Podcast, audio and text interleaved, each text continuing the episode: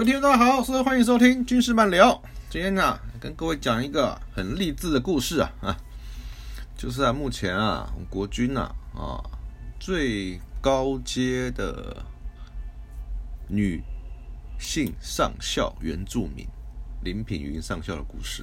她故事啊，她从军前的故事啊，是非常曲折离奇啊，啊值得大家来啊收听一下。林品云上校他是啊。泰鲁格族的的原住民，然后从小呢就生活在哎山上，无忧无虑，非常的开心。后来呢，然后他的他的爸爸是一个老兵啊，是个老兵啊，然后呢，后来跟他母亲在一起之后呢，啊，他们就住在啊，他们就住在啊花莲县啊。就住在花莲县，所以他是泰鲁格啊，德鲁固族人啊。那在大山部落，在大山部落。然后呢，后来呢，因为大山部落啊被征收成为啊军事用地，所以呢，他们就搬到啊秀林乡啊跟新城乡，然后继续经营啊美丽的家园。然后呢，到了七十年代啊，因为原住民部落，然后都啊大家都住比较简陋啊，突然呢、很多家里面啊，很多家里面啊就会出现很多盖新房子、水泥房，而这些水泥房中家的姐姐们呐、就离开了部落，就再也不曾见到，因为当时啊很多的。原住民啊，六七十年代啊，年年轻的原住民女生啊，常常被卖到啊，哦，卖去嫁人啊，或者卖到、城市去啊，呃，做特种行业啊，或者是啊，去怎么样怎么样啊，非常多，非常多。所以那时候卖女儿非常盛行啊，非常盛行。然后呢，那当他们有能力的时候啊，就会啊还是会帮助家里啊，照顾家里啊，拿钱回家这样子。所以说，林品云幼年的时候就知道说啊，他们啊依稀知道他们被介往被介绍前往农都市工作，家人呐、因此获得一笔啊丰厚的酬金，就把这笔这这把酬金啊啊把它换成为水泥屋，泥泥巴屋换成水泥屋。那面对繁华世界的冲击呢，他的爸爸不为所动，仍仍要三个孩子啊用功读书，完成学业。对于子女的教养啊啊，真的是非常的用心。后来高中的时候，因为很活跃啊，个性很活活泼啊，常常被教官指定啊带领学生啊同学啊唱军歌或操课。然后毕业前夕啊，教官又建议他去考女军训士官班。可是他想读读啊正在学校的正气班，因为他想当花木兰，因此焕发。那但但是呢，全班呢，高职的时候，全班同学啊，高中的时候，全班同学啊，都啊想啊去考二专。他就说：“那我也去考个二专啊，读完二专了，再打算要不要从军。”他就考上了中华医专，打算未来成为营养师啊，可以回馈部落，守护长者的健康。那教官觉得很可惜啊，可是还是鼓励啊，有机会可以从军啊。就到了二专的第一个寒假，他爸爸不幸啊，车祸过世，改变了他所有的生活。他妈妈当下要他休学，然后去工作，以便减轻家计。啊当时一个阿姨啊，常常来往日本啊，担任啊驻唱歌星。妈妈就跟他商量啊，利用寒假带他到日本啊，去啊唱歌赚钱。去唱歌赚钱。为了到日本之后啊，就被寄到一个乡下的民宅啊，而且护照被收走了。第二天呢，就被阿姨带到一个卡拉 OK 店，看到里面啊坐了很多年轻的女孩啊。店里一个女士啊，就用中文跟他讲说：“来这里啊，就是要坐台的啊，也就是啊要从事啊特种行业。”那时候他才啊专科一年级啊。非常年轻，当下还有拒绝这个要求，并且跑到都躲到厨房里。其实啊，他在国中毕业的时候啊，卡拉 OK 啊这种店啊，就席卷了整个部落。妈妈，他妈妈在跟跟跟亲戚啊，就在部落里合开一家卡拉 OK 店。那他课余之下都要在啊部落的卡拉 OK 店打工。所以来到日本之后，看到这个卡拉 OK 店，一眼就看出来啊，这家店的工作内容，所以立刻躲到厨房去。那好在啊，当当下也没有强迫他，或者是啊用，对啊用用用药物啊。啊，在他坚持不从下，阿姨才告知啊，妈妈已经啊收了对方定金了，等于是把它卖掉了。他当下就强烈的请求阿姨啊，让他回国。日后啊，一定努力啊，赚钱呐，还给他，还给他。那经过与阿姨沟通后，呢，终于啊，拿回了护照，并且啊，随同他前往东京。然而啊，到东京才知道啊，原来只不过是换个地方啊，坐台。他还是表达无法同意。终于啊，阿姨熬不过他的坚持啊。及他不断闹脾气的情形下，终于让他打击返国，结束了这趟十天的危险的日本之旅。啊，这小女孩啊，啊，很坚持啊，为了自己的理想啊，绝对不同流合污。虽然知道可以赚很多钱，可是绝对不卖出卖自己的身体啊跟灵魂啊。他回国之后啊，就问他妈。为什么要收取别人金钱呢？妈妈没有回答。为什么把它卖掉？妈妈妈没有回答，也不敢正眼看他啊，就跑掉，就跑掉了。当下他就负气跟他妈讲，他要负担自己全部的债务跟读书的费用，费用。所以啊，他在同学的帮助下，他就跑去啊大型游乐园担任水上救生员，然后啊，还去啊合法的卡拉 OK 啊去当柜台哦，然后嘞每天呐从早到晚呐的工作赚钱养家，还要养活自己，还要缴学费，还要缴学费。另外啊，为了尽尽快啊还清啊债务啊。学校的各项奖学金啊，也是他，也是也是他积极啊争取的目标。因此啊，成绩都还能维持一定的程度。就这样靠打工、奖学金及不定期的请求啊，姐姐的帮助下，完成了二专的课业，并清偿部分债款。债款。然后等他毕业之后呢，他在教官带领下。参观了台南联队，因为他读台南的学校嘛，就得知啊，读军校啊，不但不需要学费啊，毕业后啊，薪资也不错。对他而言呐，从军即可啊，持续经济来源，就业后薪水有一定标，薪薪水不错，所以说他就决定啊，要从军，要从军，所以他就跑去啊，他就决定跑考取去投考啊，女专业军官班第三期啊，大概是民国八十八十三年入，八十二年入伍的嘛，对。然后呢，他就跑去啊。陆军巴黎国医院进行体检，那军医院里面的军医院就就很热心的说啊，你既然要考军校，你又没进士啊，那你要不要投考？你要投考飞行员？他当下同意了啊，同意了。是啊，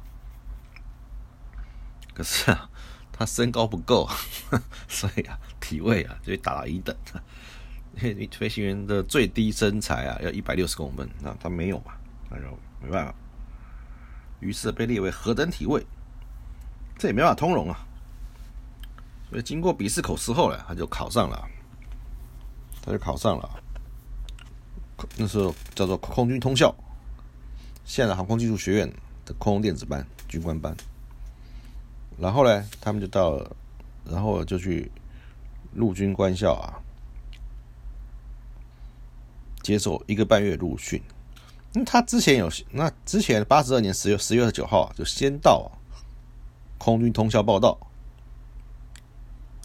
那他曾利用啊假期啊返回家花莲家中找寻啊个人的资料，因为爸爸过世之后啊，妈妈交了新的男朋友啊，两个经常啊打吵吵闹闹，所以啊他实在找不到他的证件。然后妈妈的时候也离开了花莲呐，居无定所，在各个建筑工地打零工啊。终于啊，透过姐姐联系啊，才拿到他的证件。所幸啊，干部啊同意他延后缴交。后来呢，因为他大嗓门呐，又觉得操课训练呐强度啊，他就可以可以接受，所以啊，就成为同才的标杆。然后。然后呢，他就很顺利的进入啊空军通校啊就读啊，表现啊也非常优异，非常优异。后来他毕业之后啊，就分发到啊当时的水南基地啊二指部第二后勤指挥部啊担任啊那个空用电子官，就修啊飞修厂，主要是负责修啊各种螺旋桨啊跟旋翼机的。工厂机的修护，所以啊，他就每在那边啊工作也是非常辛苦。那后来呢，他就跑去读啊音讯班，音讯班。那音讯班读了不错，成绩也不错。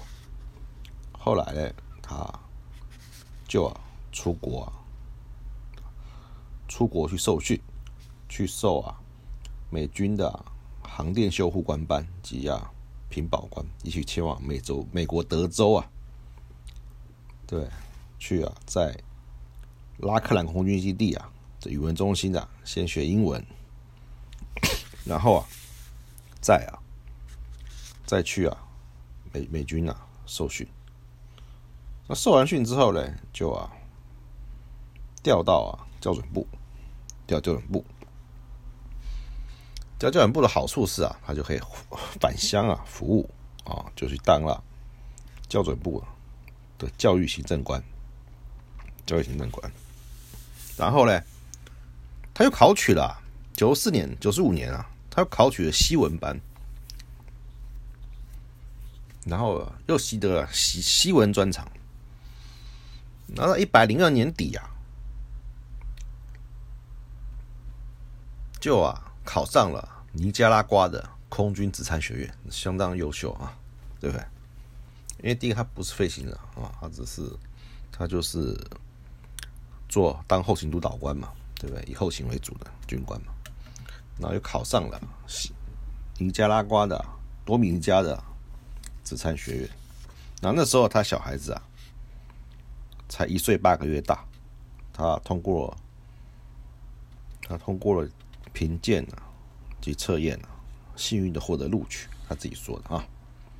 所以呢，他就啊到了多米尼加去。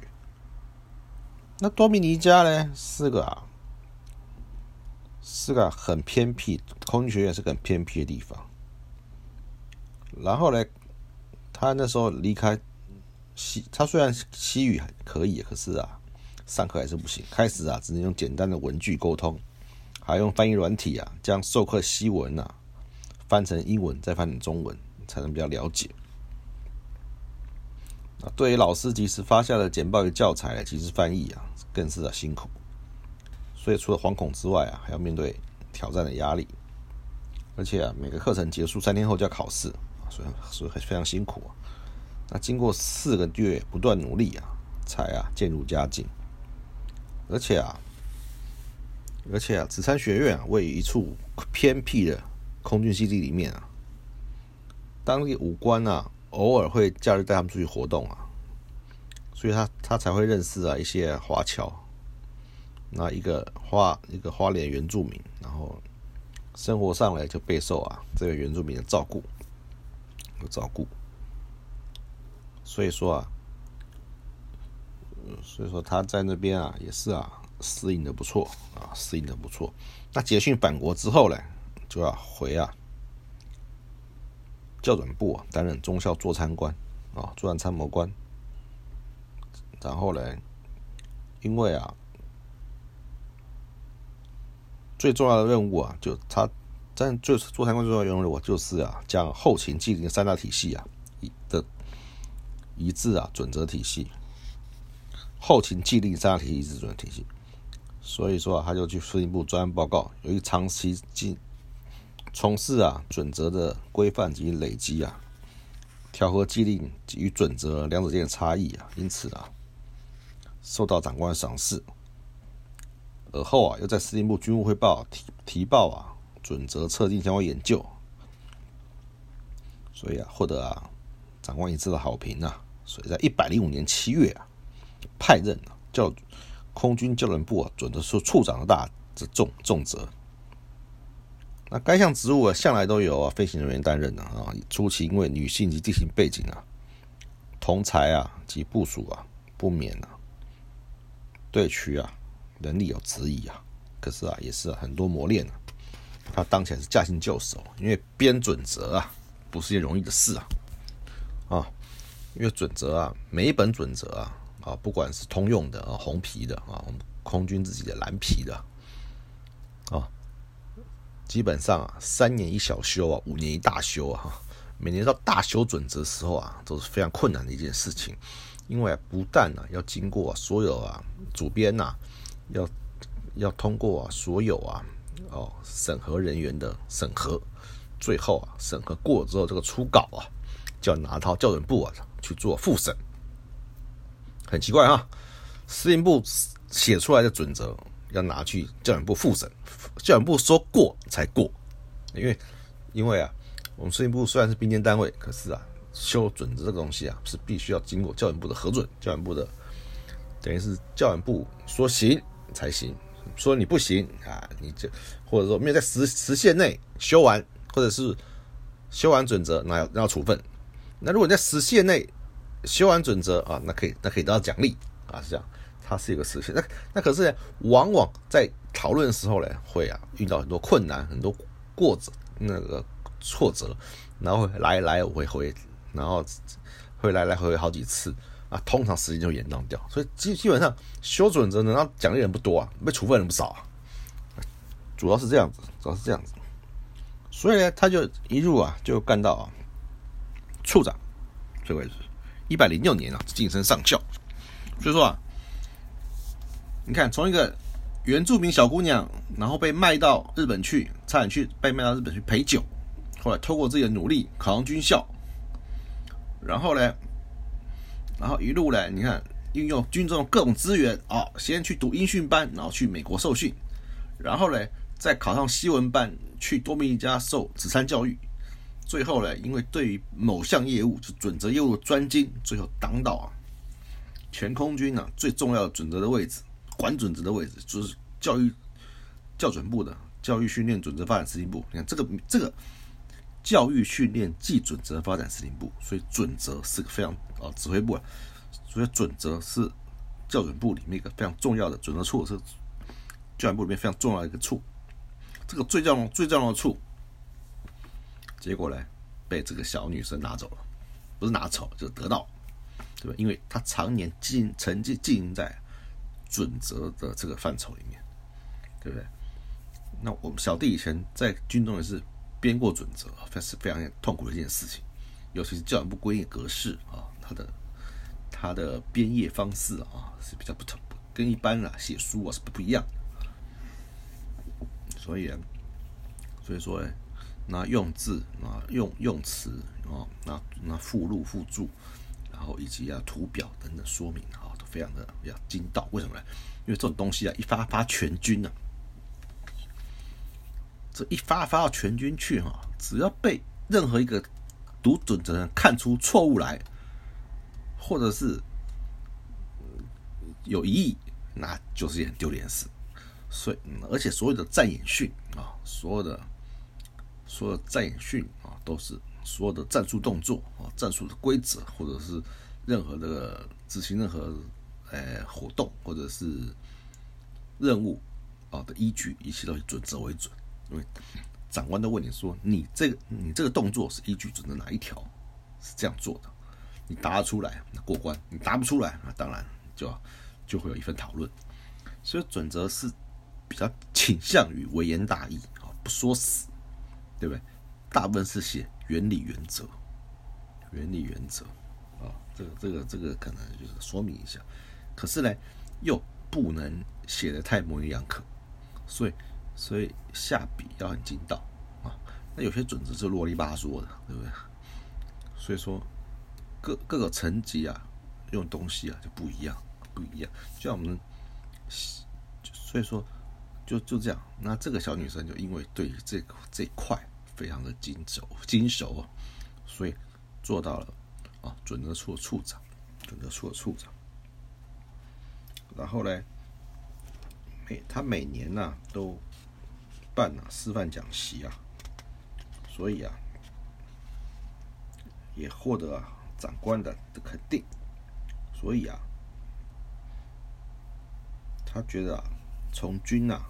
都能获得自我的发展，还能兼顾兼能呐照顾母亲啊。随着职务的升迁呢，也成为部落族人的标杆，也是国军原住民啊最高阶的女性军官，也无形中也成为很多原住民啊女生啊仿效对象。所以啊，他也觉得，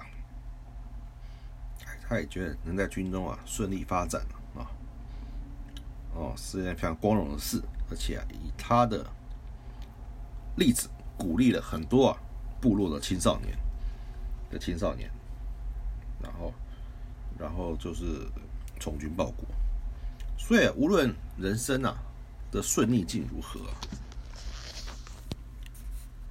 懊悔郁闷一天呐，淡出这一天呐啊，只有选择啊正向的思考，才能去面对跟接受啊，是他自己讲的。